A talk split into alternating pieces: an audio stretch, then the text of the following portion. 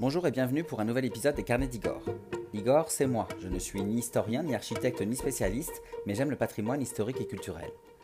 Aujourd'hui, je vous emmène à Versailles, non pas pour visiter le célèbre château, mais au Petit Trianon, situé à 1,5 km au nord-ouest.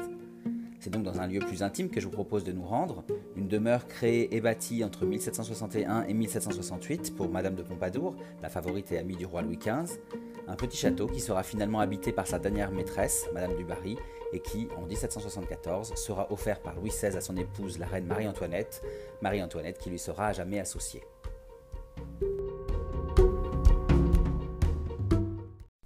De Versailles, vous connaissez bien sûr le célèbre et grandiose château construit par Louis XIV à partir de 1661 autour du modeste pavillon de chasse que son père, Louis XIII, avait acquis en 1632. Agrandi et transformé pour asseoir la puissance et la grandeur du monarque absolu, le palais de Versailles devient, en mai 1682, le lieu de résidence principale de la cour de France, jusque-là itinérante. Dans son château, le roi Soleil organise la vie de cour autour de sa personne. L'étiquette impose un ensemble de règles qui régissent la vie de la famille royale, de la cour et de ceux qui l'entourent, comme le personnel, les invités, les courtisans. Le roi lui-même y est contraint, effaçant les lignes entre sa vie publique et sa vie privée, cette vie privée qui se joue d'ailleurs souvent en public. Parce que, il faut le savoir, par tradition et contrairement aux autres cours européennes, la monarchie française se doit d'être accessible à tous ses sujets. Aussi, le roi se doit-il de se montrer et d'informer tout un chacun de ses activités. Repas publics, quotidien euh, rythmé avec précision, le lever, les loisirs, le coucher. En dehors de quelques heures dites rompues, où il peut jouir d'un peu d'intimité, le monarque mène une vie d'apparat de tous les instants.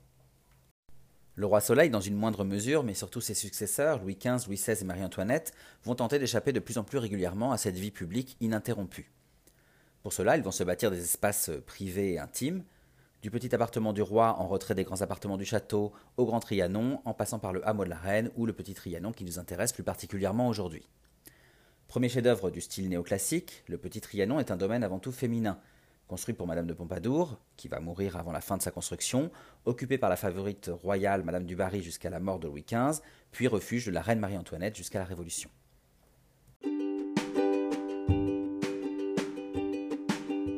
Après vous avoir présenté l'histoire de ce petit Trianon et expliqué le contexte historique de sa construction, je propose de me suivre dans la visite que j'en ai faite cet hiver avec un guide. Une visite guidée accessible à tous sur inscription sur le site du château de Versailles. Une visite que je vous recommande bien entendu puisqu'elle vous permet d'entrer dans des pièces et des espaces habituellement fermés au grand public, ce qui, bien sûr, pour les passionnés d'histoire et de patrimoine comme moi, est un vrai plaisir. Commençons donc par un peu d'histoire. Comme je vous le disais, dans la monarchie française, vie privée et vie publique se confondent pour le souverain, notamment dans la mécanique de l'étiquette versaillaise. Mais si Louis XIV met en scène sa vie pour mieux contrôler celle de ses courtisans et affirmer son absolutisme royal, il va aussi se créer des lieux plus intimes afin de profiter de ses proches dans des conditions moins rigoureuses que celles imposées par la vie de cour. Dès les premiers travaux du château en 1661, le roi Soleil fait ainsi bâtir, à l'arrière des grands appartements d'apparat, des appartements intérieurs réservés à ses invités intimes ou à sa famille. Louis XIV va surtout utiliser ce petit appartement pour exposer ses collections d'œuvres d'art et de bijoux, et le château de Versailles va rester le lieu de sa vie officielle. En parallèle des transformations du palais, en 1660, le roi Soleil va racheter un village du nom de Trianon qu'il intègre au domaine de Versailles.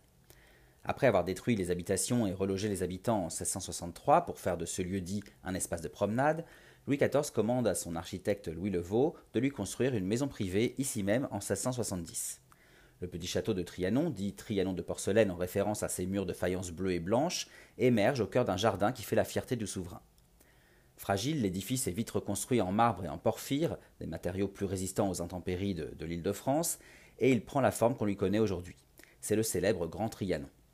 Ici, Louis XIV ne viendra qu'en famille avec le minimum de protocole, il en sera de même avec son château de Marly à quelques kilomètres de Versailles, où il reçoit plus intimement ses proches et ses amis.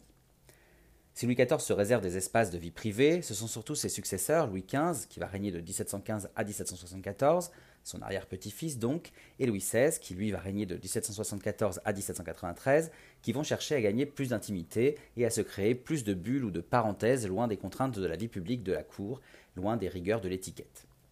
Le petit appartement du roi est ainsi largement agrandi et réaménagé par Louis XV dès 1735 afin de le transformer en un lieu de vie au décor raffiné, intime et surtout inaccessible au public. Par ailleurs, s'il délaisse un temps le grand Trianon qu'il offre à sa femme, Marie Lesinska, Louis XV va vite comprendre l'usage privé qu'il peut en faire. Dès 1749, il y apporte des aménagements et il va y passer des séjours, intimes, des séjours seuls parfois, en famille ou avec sa célèbre favorite, Madame de Pompadour.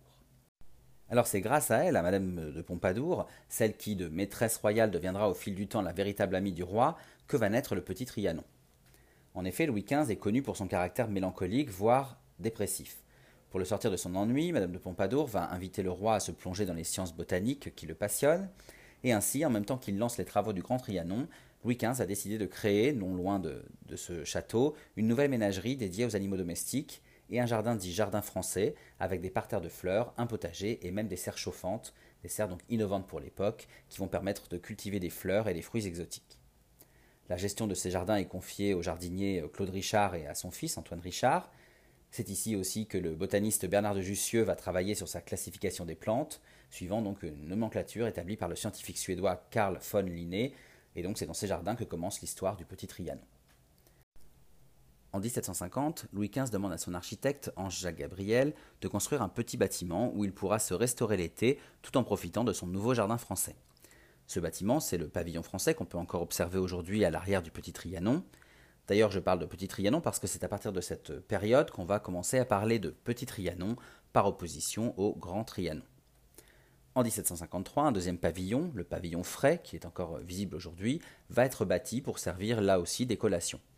Et finalement, à travers ces petits espaces et ce jardin français, c'est bien la volonté de Louis XV de jouir de plus d'intimité qui s'exprime ici. Louis XV va y recevoir euh, ses amis et sa favorite pour des dîners ou des après-midi moins protocolaires. C'est alors que naît chez le roi et Madame de Pompadour l'idée d'élever un petit château afin de pouvoir résider au cœur de ce jardin qu'ils apprécient tant. La guerre de Sept Ans, qui va durer de 1756 à 1763 et qui oppose la France alliée à l'Autriche et à l'Empire russe et la Grande-Bretagne alliée à la Prusse et à l'Espagne, eh bien cette guerre de Sept Ans va ralentir le projet. Finalement, c'est en 1761 que, sous la direction d'Ange-Jacques Gabriel, toujours, la construction du Petit Trianon est lancée.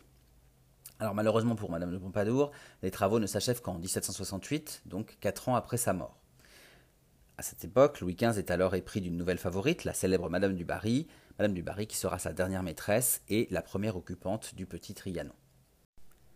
Construit pour une femme, Madame de Pompadour, habité par une autre femme, Madame du Barry, le Petit Trianon est donc une résidence féminine qui échappe aux règles du protocole. Ici, Louis XV laisse ainsi l'étage noble à sa favorite, préférant lui installer ses appartements dans l'attique au dernier étage. En parallèle, en 1772, Ange-Jacques Gabriel va faire édifier une chapelle surmontée d'un clocheton. Ce sera le dernier élément ajouté sous le règne de Louis XV qui va décéder le 10 mai 1774. Mais déjà avant la mort du roi, le Petit Trianon avait changé de propriétaire. En effet, au printemps 1774, alors qu'il est au Petit Trianon avec sa favorite, donc Madame du Barry, Louis XV ne se sent pas très bien. Les premiers symptômes de la variole ou petite vérole qui, va l'emporter quelques mois plus tard se font sentir. Comme le roi de France ne peut mourir dans le péché, il fait renvoyer immédiatement Madame du Barry, non sans déchirement bien sûr, et à peine est-elle partie que le 15 août 1774, Louis XVI, qui, comme son épouse et les filles de Louis XV, haïssait la du Barry, va offrir le petit Trianon à la reine Marie-Antoinette. Pour la petite histoire, la clé que lui remet Louis XVI, que remet Louis XVI donc à sa femme, est ornée de 531 diamants. Marie-Antoinette devient donc châtelaine du Petit Trianon, et pour la première fois de l'histoire de France, une reine devient propriétaire. Elle possède ainsi sa propre maison privée avec son propre intendant, Bonnefoy Duplan, et son propre architecte, Richard Mick. Tout se fait par ordre de la reine, ce qui ne se faisait euh, jamais jusqu'alors, et cette indépendance, cet esprit de liberté porté par Marie-Antoinette au Petit Trianon, où elle reçoit ses intimes sans protocole, mais aussi les nombreuses dépenses liées à la gestion de son domaine, vont, vous le savez, contribuer à la mauvaise image de la reine qui en paiera lourdement les conséquences au moment de la Révolution. On finit d'ailleurs par appeler le Petit Trianon le Petit Vienne ou le Petit Schönbrunn, du nom du château autrichien où Marie-Antoinette a grandi. Marie-Antoinette, justement, elle va réaménager son petit château, mais elle va aussi et surtout en transformer les jardins. Très vite, elle demande à Antoine Richard, qui est en charge du jardin euh, botanique, de transférer les cultures de plantes et de fruits exotiques à Paris au Jardin du Roi, Jardin du Roi qui est l'actuel Jardin des plantes, et elle va faire détruire les serres de Louis XV et aménager à la place un jardin anglo-chinois. Alors, petit point anecdote, qu'est-ce qu'un jardin anglo-chinois? Eh bien, le jardin à vous connaissez, contrairement au jardin à la française où tout est très construit, régulier et symétrique, le jardin à l'anglaise doit donner l'impression que la nature est laissée libre et qu'elle reprend ses droits. Dans ce jardin anglo-chinois, on va ajouter donc au jardin à l'anglaise de petites constructions, des petites constructions appelées des fabriques, qui peuvent être euh, des temples par exemple, ou encore des kiosques.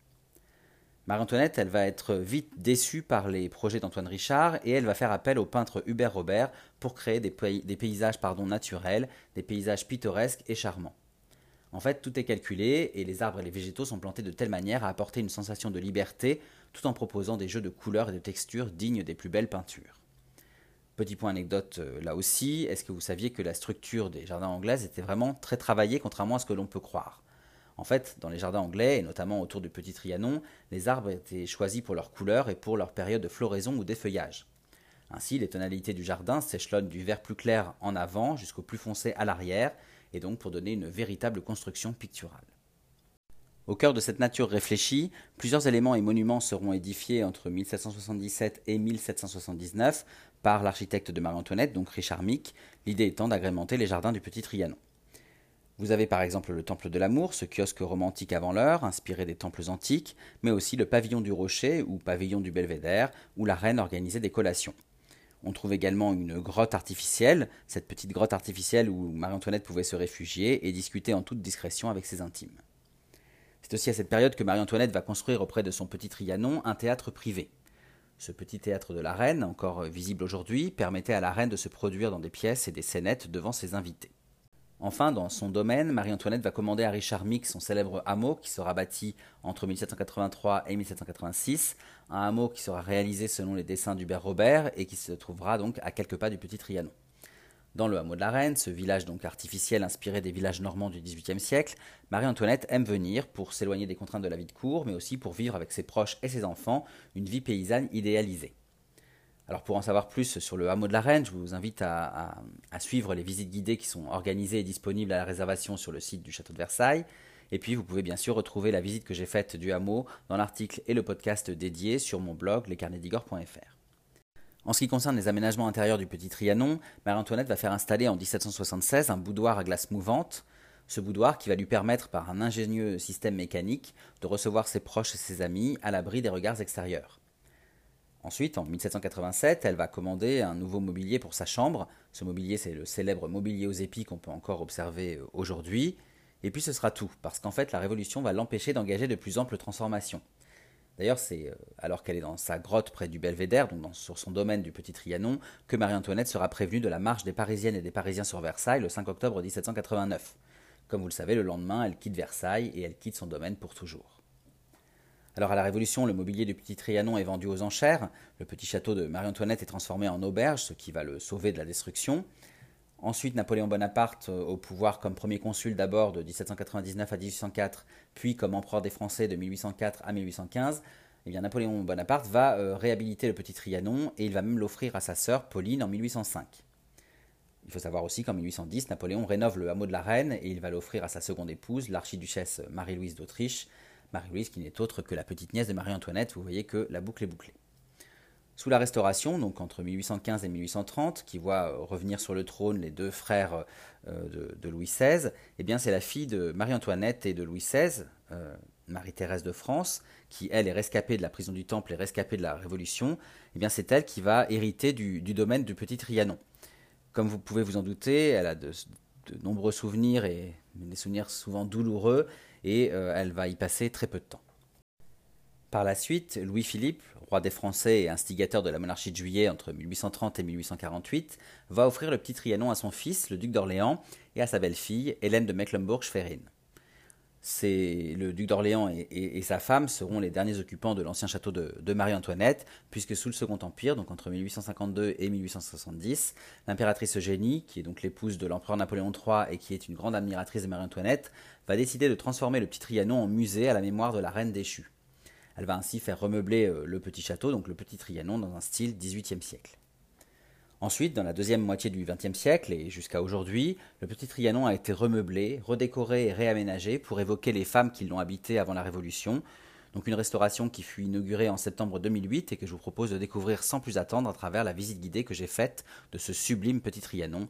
Le petit Trianon qui est un de mes lieux favoris à Versailles et euh, un, lieu que je trouve agréable parce qu'il est effectivement loin de la foule du château également. Alors la visite du Petit Trianon que je vous propose, elle s'articule en deux parties. Tout d'abord, vous avez les espaces ouverts au public qui regroupent l'étage noble avec les salons de réception et l'appartement de Marie-Antoinette.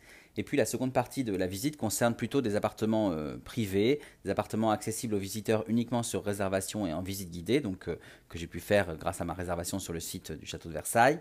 Vous avez ici l'entresol avec euh, les chambres de service. Vous avez aussi l'attique avec la chambre et le cabinet du roi, et puis les logements de suite réservés à Madame Élisabeth, la sœur de Louis XVI, et à Madame Royale, la fille donc de Louis XVI et Marie-Antoinette. Alors habituellement, la visite guidée peut aussi ouvrir les portes de, pièces réhabilitées au XIXe siècle, comme la chambre de l'impératrice Marie-Louise, la seconde épouse de, Napoléon Ier, le boudoir de la duchesse d'Orléans, donc la belle-fille du, roi Louis-Philippe, et la salle Eugénie, où l'épouse de Napoléon III exposait les objets et souvenirs de la reine Marie-Antoinette qu'elle admirait. Alors malheureusement, ces pièces étaient en rénovation et fermées lors de ma visite, donc je n'ai pas pu les visiter. Mais en revanche, j'ai eu la chance de pouvoir visiter pour la première fois le petit théâtre de la Reine et je dois dire que ce fut une très très très belle surprise. Alors, notre visite commence devant la façade donnant sur la cour d'honneur. Ce qu'il faut savoir, c'est qu'avec le dénivelé du terrain, cette façade elle est plus haute d'un étage que sa parallèle qui donne, elle, sur le jardin français, donc à l'arrière du bâtiment. Ainsi, le petit Trianon, qui compte en réalité trois niveaux, n'en présente que deux côtés jardin et donc trois côtés cour où nous nous trouvons.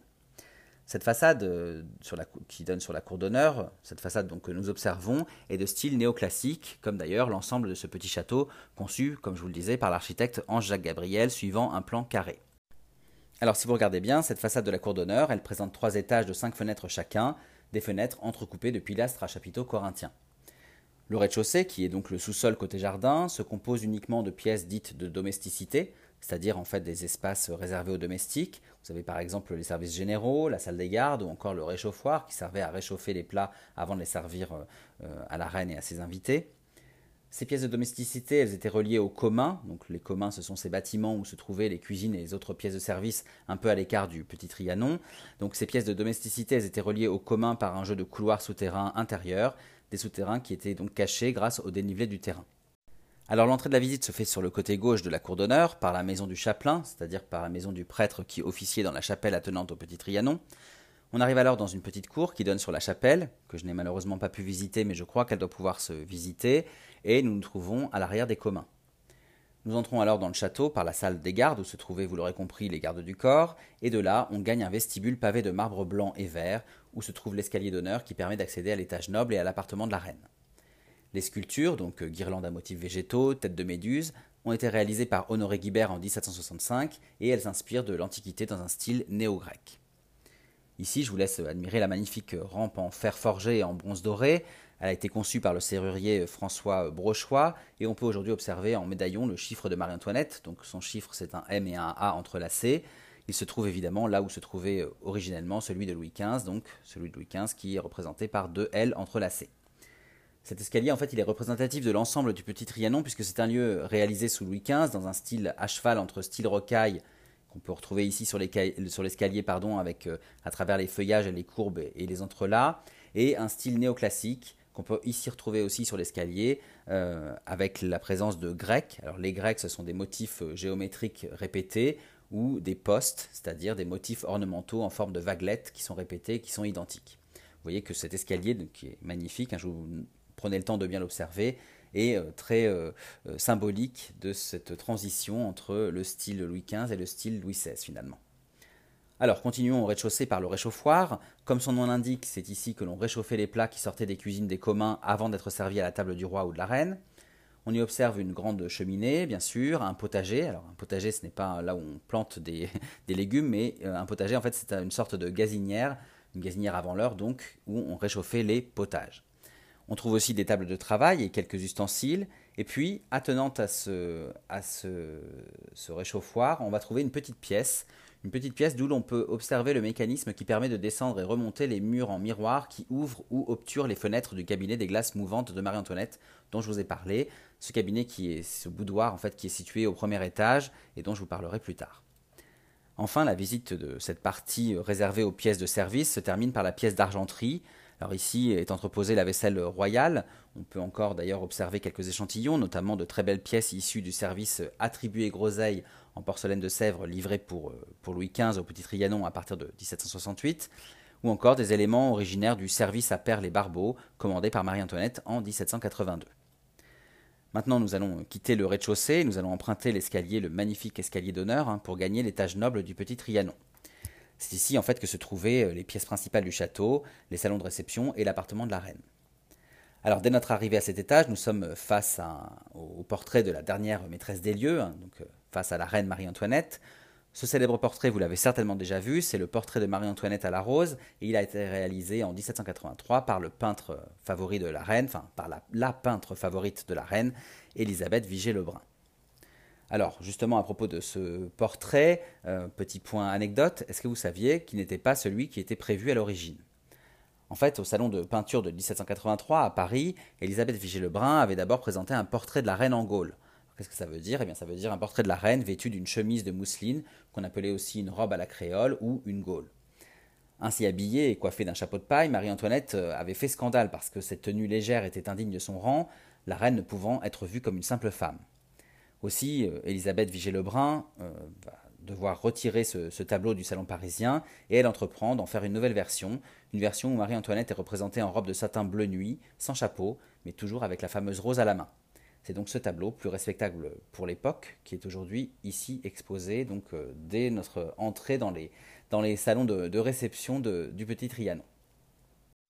Alors revenons justement à notre visite. Le portrait de Marie-Antoinette dont je viens de vous parler se trouve dans la première pièce de l'étage noble, l'antichambre, dite aussi salle des buffets.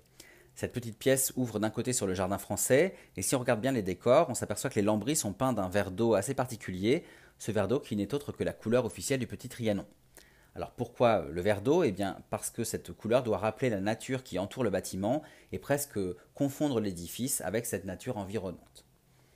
Enfin, au-delà du portrait de la reine, on comprend qu'on est bien chez elle lorsqu'on remarque les deux bustes de marbre blanc réalisés par Louis-Simon Boiseau en 1777, celui de son mari Louis XVI d'un côté et celui de son frère Joseph II, empereur du Saint-Empire romain germanique, de l'autre. Dans cette pièce, dite aussi salle des buffets, donc, on conservait également le service nécessaire pour les soirs de réception, comme la vaisselle ou encore le, mobilier. Alors nous entrons maintenant dans la première des grandes pièces de réception du Petit Trianon, la grande salle à manger. Cette pièce d'apparat est impressionnante par sa taille et je dois dire que quand on arrive au Petit Trianon, on ne soupçonne pas forcément que dans ce petit château, des pièces d'une dimension aussi euh, imposante euh, existent. Alors ici, dans cette grande salle à manger, Louis XV pouvait souper, c'est-à-dire notre dîner, et Marie-Antoinette pouvait y organiser des dîners ou des soupers officiels, que ce soit par exemple avec son frère Joseph II ou avec le roi de Suède Gustave III. Les lambris sculptés qu'on peut observer et qui sont d'Honoré Guibert ont été commandés par Louis XV et ils représentent des têtes de bouc, des fruits et des guirlandes de fleurs. Et sur la belle cheminée de marbre bleu, vous pouvez voir trôner le buste en biscuit de Sèvres de la jeune Marie-Antoinette âgée de 20 ans. Au mur, vous observerez les quatre grands tableaux qui sont peints sur le thème des quatre saisons et qui représentent les activités de l'homme pour se nourrir. Vous avez la pêche, la moisson, la chasse ou encore les vendanges. Enfin, euh, vous allez remarquer euh, le mobilier. Le mobilier ici se compose de fauteuils en acajou massif sculptés de Georges Jacob. Georges Jacob qui les a réalisés d'après des modèles à l'antique dessinés par Hubert Robert. Alors ici, ce ne sont pas les assises originales du Petit Trianon, mais euh, les sièges que l'on voit et qui datent de, 1787 proviennent de la laiterie de Rambouillet. Vous avez cependant une idée de, ce qu'était le mobilier original du temps de Marie-Antoinette en observant justement celui qui est exposé ici. Au final, dans cette grande salle à manger, on comptait à peu près une cinquantaine de personnes qui pouvaient dîner ou souper. Alors à côté de la grande salle à manger se trouve une plus petite pièce qui s'appelle tout simplement la petite salle à manger. Cette petite salle à manger, elle accueillait jusqu'à 19 convives et elle servait surtout à Louis XV pour ses repas intimes. Alors justement, puisque nous sommes dans cette petite salle à manger, j'ai un petit point anecdote pour vous. Est-ce que vous connaissez ce qu'on appelle les tables volantes créées par Louis XV alors peut-être que non, et eh je vais tout vous dire, au Petit Trianon, le seul moyen de rejoindre l'étage noble depuis les pièces de domesticité, c'était le grand escalier d'honneur comme vous avez pu le voir. C'était alors contraire aux habitudes qu'un escalier réservé au roi, à la reine et à leurs invités puisse être emprunté par des domestiques. Aussi, pour plus de discrétion, euh, on va envisager un système ingénieux de tables dites volantes, comme il en existait dans d'autres résidences. L'idée était la suivante au rez-de-chaussée, dans des pièces appelées fruiteries, donc qui sont attenantes au réchauffoir, donc euh, qu'on a vu tout à l'heure et qui sont donc sous les pièces de réception. Et eh bien ici, dans ces fruiteries, le personnel préparait directement les plats et les assiettes garnies sur la table. Et ceci, une fois fait, eh bien, ces mêmes tables étaient remontées par un trou au plafond et un système de poulies et de contrepoids permettait de monter donc ces tables jusque dans la salle à manger située à l'étage du dessus. Ainsi, avec ces tables volantes, plus besoin pour le personnel de se déplacer ni d'emprunter les escaliers, et pour le roi et ses invités, pardon, l'intimité et la tranquillité étaient garanties. Alors bon, le, coût d'un tel système était trop élevé, donc euh, Louis XV n'a finalement pas mené euh, à bien ce, projet, mais ce sont des, typologies de, tables qu'on peut retrouver dans certaines résidences euh, royales. C'est, je dois dire, assez judicieux. Alors voilà, après cette anecdote ludique, je vous propose de revenir dans la petite salle à manger.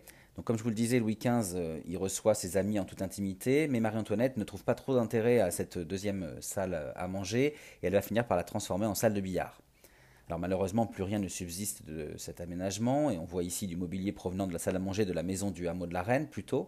Mais en tout cas, vous pouvez quand même observer euh, les décors, et notamment les deux portraits qui se font face de part et d'autre de la pièce. Vous avez Louis XV, donc euh, le premier roi ayant occupé le petit Trianon, qui est peint à la fin de sa vie en 1774 par Armand Vincent, euh, pardon, Armand Vincent Montpetit, excusez-moi.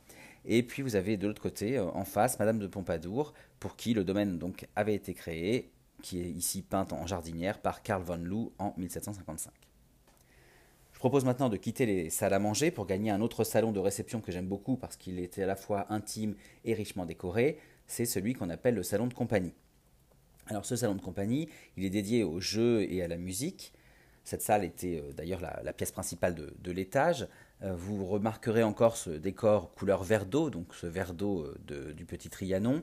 Euh, dans ce décor, vous verrez aussi des lambris sculptés de trophées de musique ou de motifs végétaux. Vous verrez aussi ces deux L du chiffre de Louis XV enlacés euh, euh, et qui, qui englobent trois fleurs de lys. Tous ces décors ont été réalisés par Honoré Guibert, encore une fois. Alors les instruments que vous pouvez observer, comme la harpe ou le piano forte dont Marie-Antoinette aimait jouer, mais aussi les tables de jeu, rappellent la fonction de cette pièce, donc de ce salon de compagnie qui est dédié au jeu et à la musique. Sachez que contrairement aux exigences de l'étiquette qui voulait que chacun et chacune se lève et cesse toute occupation quand le roi et la reine entraient dans une pièce, ici, Marie-Antoinette demande que lorsqu'elle entre dans le salon de compagnie, ni la musique, ni les jeux, ni les femmes qui brodent, ni les hommes qui parlent n'arrêtent leurs activités.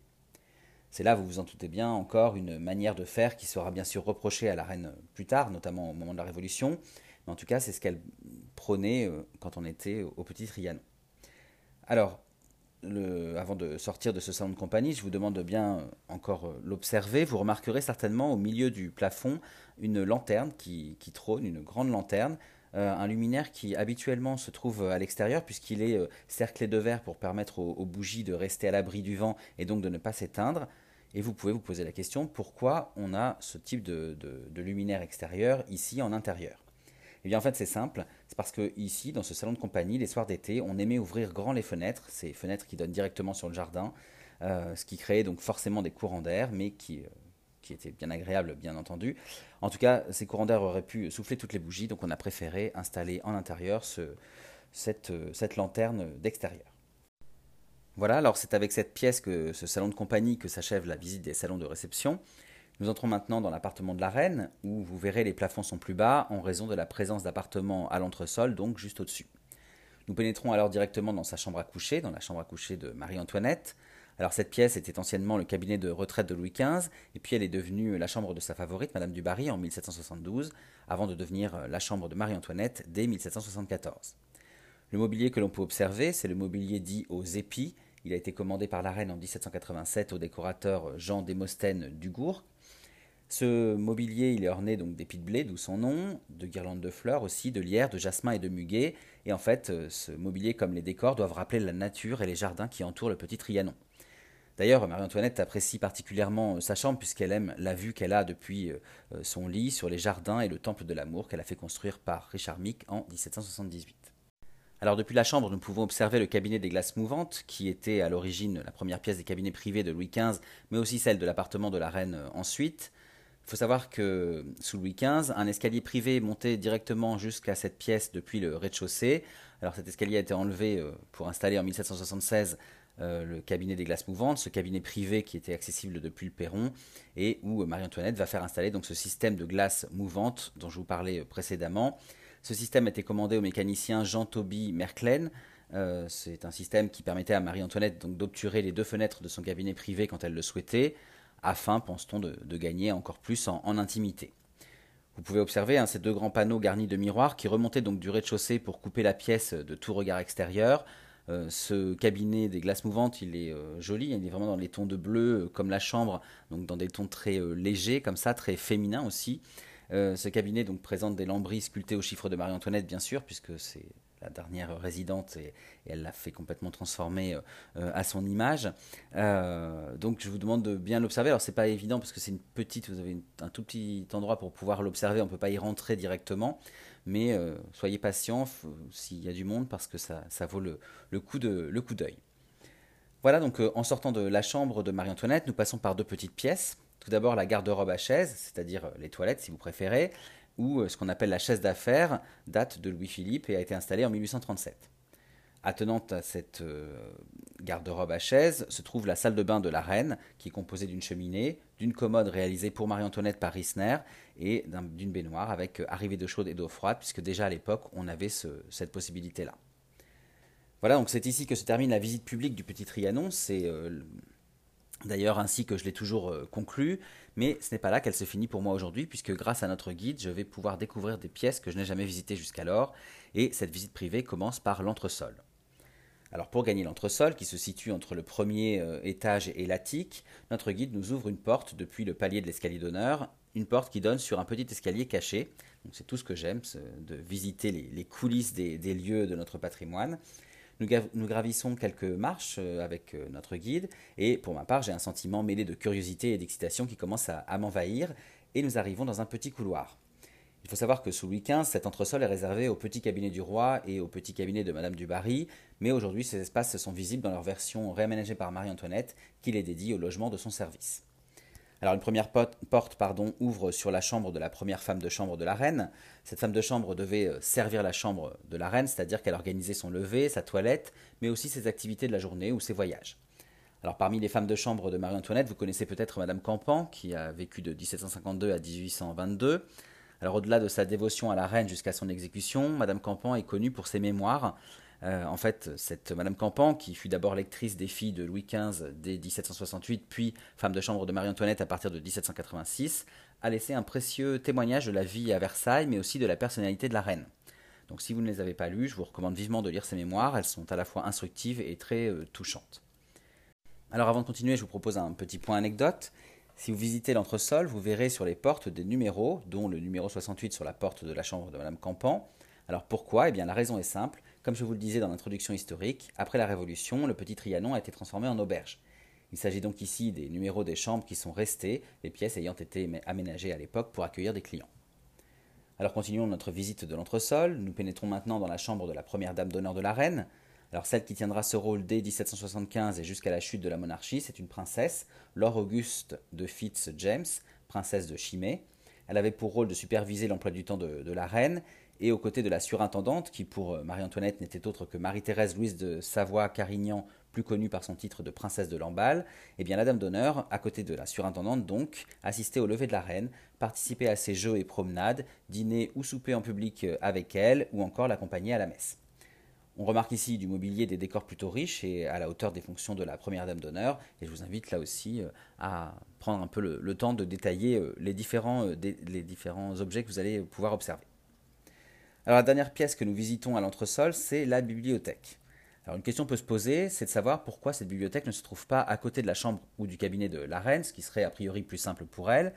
En fait, il faut savoir que l'usage veut que la reine n'ait pas à se déplacer elle-même lorsqu'elle veut quelque chose. Aussi, lorsqu'elle souhaite lire un ouvrage, Marie-Antoinette fait appel à sa lectrice, qui, elle, se rend dans la bibliothèque pour récupérer et apporter le livre en question à la reine. D'ailleurs, si vous regardez bien, vous verrez sur les livres un C et un T majuscules. Il s'agit en fait du C de Château et du T de Trianon. Ainsi, on savait que le livre, s'il était emporté ailleurs par la reine, appartenait à la bibliothèque du château de Trianon. Alors voilà, la visite de l'entresol s'achève ici et nous regagnons le petit escalier pour monter jusqu'au deuxième étage, le plus haut, appelé l'attique. Normalement, cet étage devrait être réservé à la suite royale et le roi aurait dû loger au niveau de l'étage noble, mais au Petit Trianon, rien n'est fait selon les règles, donc Louis XV se fait construire un appartement dans l'attique, réservant l'appartement du premier étage à Madame du Barry, donc sa favorite. Louis XV s'y installe en 1768 et il va y dormir. Louis XVI, après lui, s'attribuera les lieux, mais n'y séjournera pas. En fait, c'est sa sœur, euh, Madame Elisabeth, qui va y résider plus régulièrement. Alors commençons la visite de l'appartement du roi par son antichambre. L'aménagement et les décors sont simples ici. On remarque sur la cheminée un biscuit de Sèvres représentant l'allégorie de la naissance du dauphin d'après euh, Augustin Pajou, qui va le réaliser en 1781 au moment de la naissance du fils de Louis XVI et Marie-Antoinette. Après l'antichambre, nous pénétrons maintenant dans la pièce principale de l'appartement, c'est-à-dire la chambre du roi. Donc cette chambre, elle est intime, plutôt chaleureuse, mais elle est n'en est pas moins euh, spacieuse. Hein.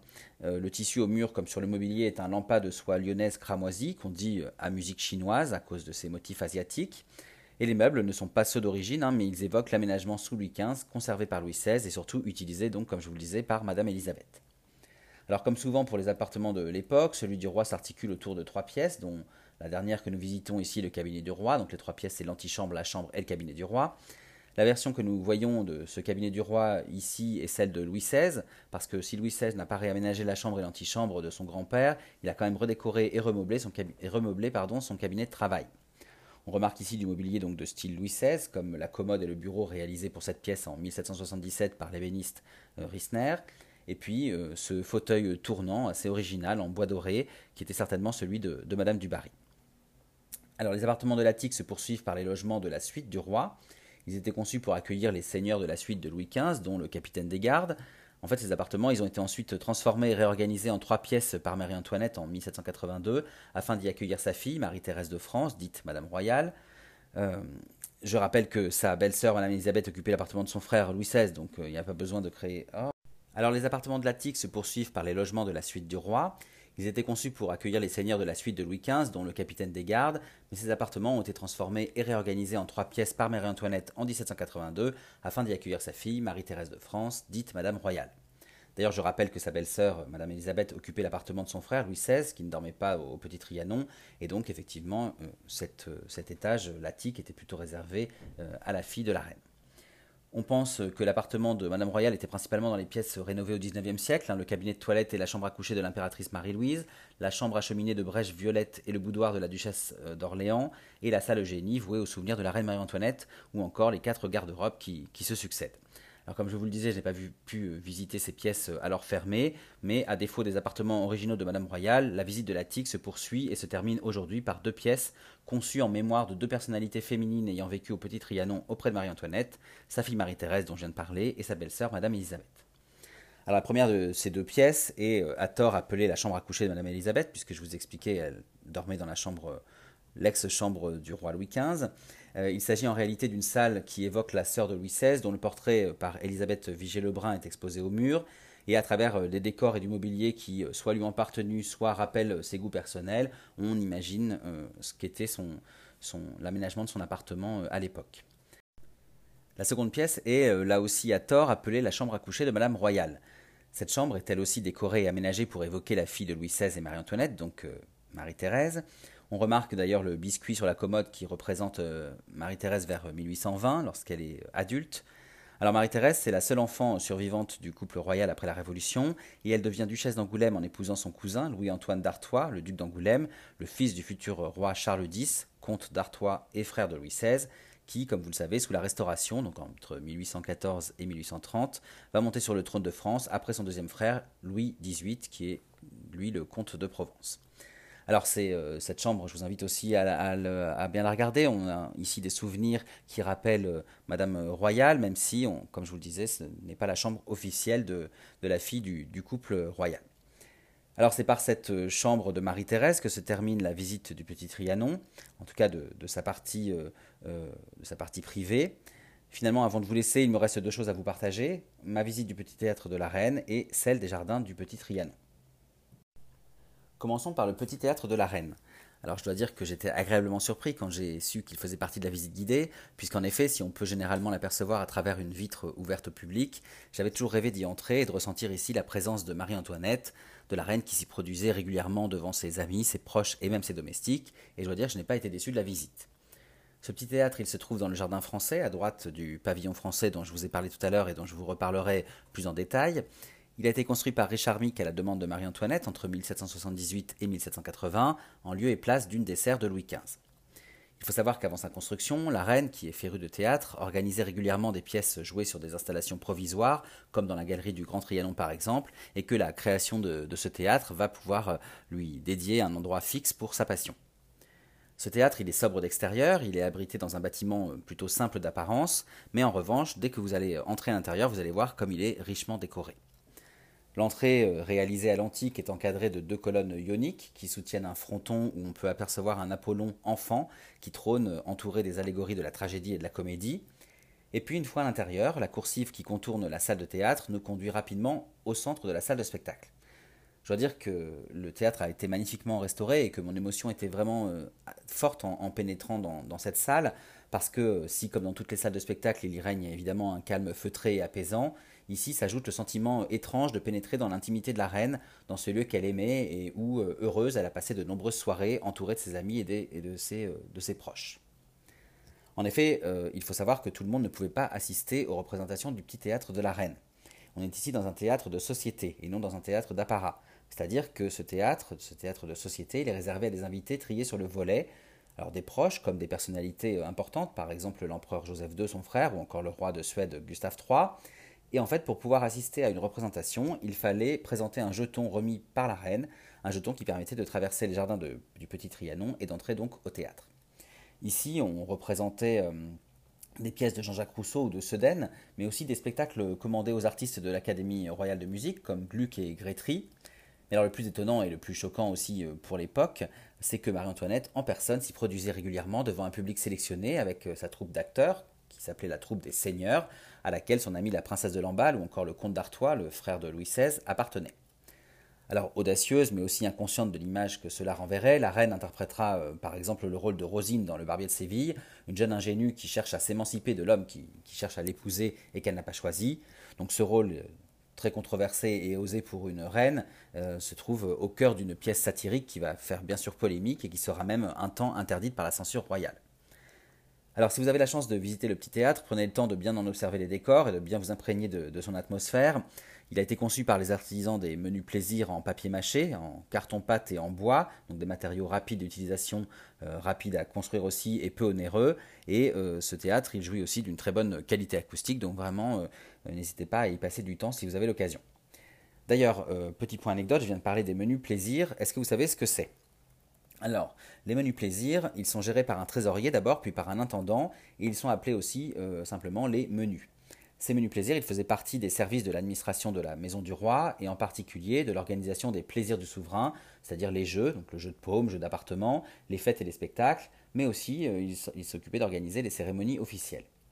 En 1750, Louis XV va faire construire un bâtiment dédié à cette administration, l'hôtel des menus plaisirs, qui servait à entreposer euh, le matériel et tout ce qui relevait de l'organisation des menus, donc euh, les raquettes pour le jeu de paume par exemple, décors de théâtre, instruments de musique, etc. Cet hôtel, il a accueilli l'ouverture des États généraux le 5 mai 1789 pendant la Révolution. Puis euh, cet hôtel, il fut aussi le, lieu de rassemblement des représentants du tiers-État et de l'Assemblée constituante. Et c'est ici que furent votées l'abolition des privilèges le 4 août 1789 et que la Déclaration des droits de l'homme et du citoyen a été proclamée le 26 août 1789. Voilà, après ce, point, euh, ce petit point euh, anecdote sur les menus plaisirs, revenons au théâtre de la Reine. Donc la salle dispose de 250 places assises, mais aussi de loges. Au premier étage d'ailleurs se trouve la loge royale de Marie-Antoinette qu'elle pouvait fermer à l'aide d'une grille si elle souhaitait plus d'intimité. Au second niveau, d'autres loges grillagées permettaient à certains invités de venir incognito. On sait par exemple que le comte Florimond de Mercier-Argenteau, ambassadeur du Saint-Empire romain germanique à Paris, qui avait euh, d'ailleurs négocié le mariage du futur Louis XVI avec la jeune archiduchesse euh, Marie-Antoinette pour euh, consolider l'alliance franco-autrichienne, eh bien on sait que ce comte de Mercier-Argenteau viendra régulièrement ici, dans les loges grillagées, pour épier la reine dans son théâtre, pour le compte de qui? Bah, Pour le compte de la mère simplement de Marie-Antoinette, l'impératrice Marie-Thérèse d'Autriche. Alors ce théâtre, il est décoré aux couleurs euh, royales, bleu, blanc et or. Il est aussi rehaussé de faux marbre à brèche violette et il présente de nombreux éléments sculptés. Par exemple, autour de la corniche, on peut observer une guirlande de fleurs portée par euh, des enfants. Face à la salle, dans les coins du plafond, des angelots jouent de la lyre à droite ou de la harpe à gauche et ils se répondent comme ça, ces, deux sculptures se répondent. Au centre et en hauteur de scène, vous voyez le M et le A de Marie-Antoinette, donc son chiffre, qui trône soutenu par des muses. Mais on remarque euh, quand même un petit détail qui a, son importance ici. Derrière le M et le A, donc derrière le chiffre de la reine, on remarque un masque du soleil et euh, des rayons qui, qui l'éclairent. En fait, il s'agit ici de rappeler la présence du roi, parce que même si ce théâtre est celui de la reine, on reste ici comme ailleurs, à la cour de Versailles, donc à la cour du roi. Enfin, euh, si on regarde encore la scène, elle est surmontée d'un faux rideau en stuc qui lui est encadré par deux torchères qui représentent des cornes d'abondance et qui sont euh, vraiment euh, joliment, travaillées. Alors pour finir sur le petit théâtre de la Reine, il faut savoir qu'il disposait d'effets scéniques professionnels, hein, des effets scéniques qui ont été réalisés grâce à un système de, de cintres et de décors sophistiqués créé par le machiniste de l'Opéra Royal, Pierre Boulet, et puis, euh, il disposait également d'une fosse d'orchestre en contrebas de, la scène, qu'on peut encore euh, admirer aujourd'hui, et qui pouvait accueillir 20 musiciens. Une fois que vous êtes bien imprégné de, l'atmosphère de ce petit théâtre, je vous propose de sortir et de regagner maintenant les jardins du Petit Trianon. Comme je vous le disais, le Petit Trianon est conçu comme un lieu de vie plus paisible que le château. Il est immergé dans la nature et autour de lui, plusieurs jardins et plusieurs espaces se succèdent pour donner au domaine un goût de campagne. À l'arrière du Petit Trianon se trouve ainsi le jardin français, donc depuis ce jardin, nous pouvons admirer la façade arrière du bâtiment, une façade plus décorée que celle donnant sur la cour d'honneur, avec euh, ses quatre colonnes surmontées de chapiteaux corinthiens, une façade qui ne comporte que deux étages, là où l'avant du bâtiment en présente trois. Alors cela est dû, comme je vous le disais, au dénivelé du terrain. Ici, sous la terrasse de la façade arrière, donc, se trouvent les pièces de service et les galeries de circulation qui vont jusqu'au bâtiment des communs. Alors depuis la terrasse, justement, euh, contemplons le jardin français. Il est conçu à la française, comme son nom l'indique, c'est-à-dire euh, dans une maîtrise parfaite de la nature. Et euh, ce jardin, il offre une sublime perspective et une rigoureuse symétrie des décors où les arbres et les arbustes, les fleurs et les bassins se succèdent et se complètent. Il a été réalisé en 1749 par les jardiniers euh, Claude et, Antoine Richard à la demande de Louis XV et Madame de Pompadour. Et ce jardin français, il est créé avant même la construction de leur petit château, donc avant même la construction du petit Trianon, comme je vous l'expliquais également en introduction. Au centre de ce jardin, le roi fait bâtir le pavillon français en 1750, là aussi donc avant la construction du Petit Trianon. Réalisé par l'architecte Ange-Jacques Gabriel, ce pavillon d'agrément sert de salle à manger d'été à Louis XV, et si on observe bien déjà les extérieurs, vous verrez que tout autour du toit court une balustrade qui présente une alternance de groupes d'enfants et de vases de fleurs conçus par Jules-Antoine Rousseau. À l'intérieur, les décors et les boiseries de Jacques Berbecht représentent des volailles, des poules, des canards, des dindons, des cygnes, bref, des oiseaux de basse-cour qui signifient qu'on est à l'origine dans une salle à manger. Ce bâtiment en forme de croix se compose de quatre cabinets qui tournent autour de la pièce principale.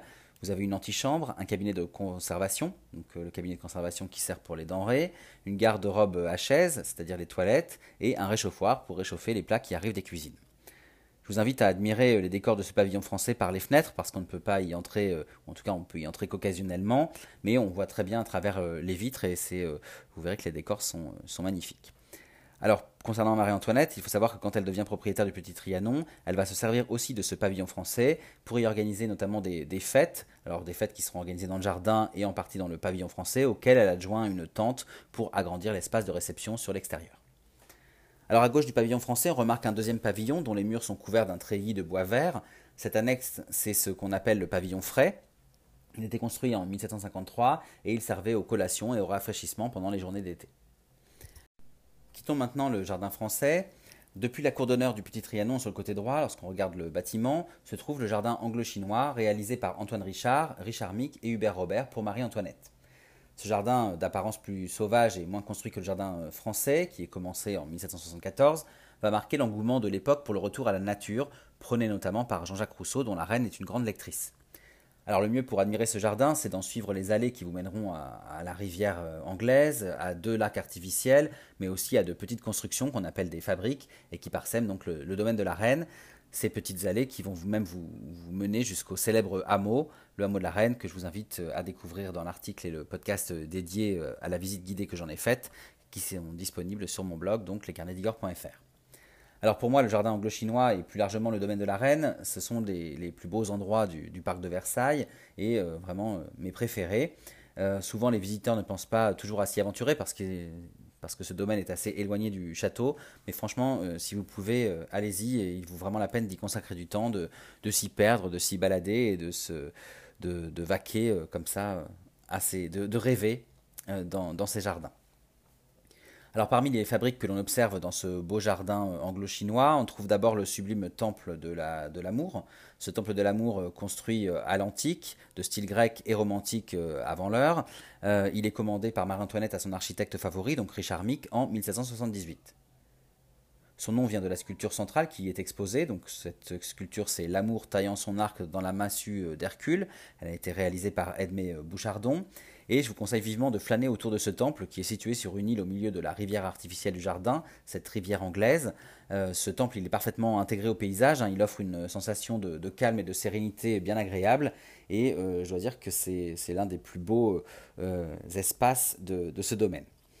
Sachez qu'au-delà de s'y reposer, Marie-Antoinette, elle, elle y organisait de nombreuses fêtes euh, dans, ce temple de l'amour, bien sûr, ce qui n'est plus le, cas aujourd'hui. Alors si on continue notre chemin, nous arrivons maintenant au niveau du rocher et du belvédère. En passant devant un rocher artificiel d'où s'écoule une cascade également artificielle, on gagne un petit édifice de forme octogonale qui surplombe un lac lui aussi artificiel et qui offre un point de vue parfait sur le jardin du Petit Trianon.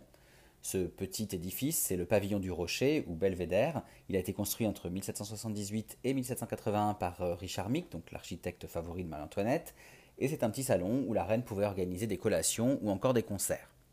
Je propose maintenant de regarder ces décors. Donc euh, à l'extérieur, vous avez des bas-reliefs de Joseph Deschamps qui représentent les quatre saisons. Et à l'intérieur, si vous regardez à travers euh, les vitres, encore une fois, le marbre au sol et les murs de stuc de Louis Mancio, Louis Mancio dit aussi chevalier, tout comme les peintures et les guirlandes de fleurs créées par euh, le riche, eh bien tout ça s'accorde avec le plafond de la coupole qui a été réalisé par Jean-Jacques Lagrenet, qui représente des amours volant dans le ciel. En fait, on est ici encore dans un lieu qui a tout du monde enchanté et rêvé, euh, où la reine se sent comme dans une bulle, hors du temps et loin des contraintes de sa position et des contraintes de la cour. Alors pour finir sur les jardins, je vous suggère de ne pas manquer la grotte de Marie-Antoinette qui est cachée sous une petite colline, cette colline dite la montagne de l'escargot, non loin du belvédère, Ici, la reine aimait venir s'asseoir sur le banc de pierre accompagnée d'un ou, plusieurs proches. En fait, le bruit de la cascade courant sur la grotte couvrait les discussions qu'elle pouvait avoir, tandis qu'une petite fenêtre creusée dans la roche lui permettait de, voir venir les intrus sans qu'ils ne l'aperçoivent. En fait, pour la petite et la grande histoire aussi, c'est ici que se trouvait Marie-Antoinette le 5 octobre 1789, quand on l'a prévenu que le peuple parisien était en route pour Versailles. La suite, on la connaît bien. Le château envahit le soir même, une nuit de peur et d'inquiétude, puis le lendemain, le 6 octobre, un aller simple pour les Tuileries à Paris, où la famille royale est assignée à résidence avant d'être déchue de ses pouvoirs, emprisonnée à la prison du Temple, puis guillotinée. Louis XVI le 21 janvier 1793, Marie-Antoinette le 16 octobre 1793, leur fils, le dauphin, va mourir en prison le 8, juin pardon, 1795, et sa sœur, dont j'ai déjà parlé tout à l'heure, Marie-Thérèse de France, dite Madame Royale, survivra à la Révolution et mourra en tant que duchesse d'Angoulême le 19 octobre 1851. Voilà, c'est dans ce beau parc du Petit Trianon, dans ces magnifiques jardins créés pour Marie-Antoinette, que se termine notre visite. J'espère bien sûr qu'elle vous a plu. En tout cas, si vous visitez le château de Versailles, je vous encourage à pousser jusqu'au Petit Trianon pour découvrir ce monument imprégné de l'histoire de ses différents résidents et surtout résidentes, parmi lesquels bien sûr la célèbre dernière propriétaire des lieux, la reine Marie-Antoinette, dont l'histoire est à jamais liée à celle de ce domaine qu'elle aimait tant. Alors comme à mon habitude, je vous propose de vous donner mon avis sur cette visite. Comme vous l'aurez compris, au-delà du château de Versailles que je compte parmi mes lieux historiques préférés, je vous recommande vivement la découverte du Petit Trianon et de ses jardins que ce soit pour son histoire, sa beauté architecturale néoclassique avant l'heure, pour ses jardins à la française ou ses jardins anglo-chinois, ou encore pour les différentes fabriques et constructions qui agrémentent le parc, pour moi le Petit Trianon est un incontournable du patrimoine historique français. Alors bien que la visite publique soit déjà un très bon début pour découvrir le monument et ses jardins, je vous suggère vraiment de vous inscrire pour une visite guidée. En plus du parcours habituel et de diverses euh, anecdotes que vous pourrez apprendre, vous pourrez entrer plus en détail dans l'intimité des résidents de ce petit château de campagne et en particulier dans l'intimité de la reine Marie-Antoinette. En complément, je vous recommande la visite guidée du hameau de la Reine qui s'inscrit bien dans la continuité de celle du Petit Trianon, l'ensemble formant ce qu'on appelle le domaine de Marie-Antoinette. En ce qui concerne les informations pratiques, elles sont toutes à retrouver sur le site du château de Versailles. Sachez cependant que vous devez impérativement être muni d'un billet euh, standard de visite du château pour pouvoir réserver ensuite la visite guidée, euh, que ce soit euh, la visite guidée du Petit Trianon ou du Grand Trianon, du hameau de la Reine ou encore des petits appartements du roi et de la Reine. Euh, il existe, comme je, viens de vous citer, donc euh, différentes euh, visites privées. En tout cas, leur tarif reste le même. En général, le tarif plein est de 10 euros en plus du billet standard, donc sachez-le. Je vous recommande de, par ailleurs de visiter le, petit, Trianon au printemps ou au début de l'été parce que les jardins n'en seront que plus beaux. Et je vous suggère aussi, si vous le pouvez, de le faire en semaine pour éviter la foule. Le petit Trianon se composant de pièces parfois un peu étroites, c'est toujours plus agréable.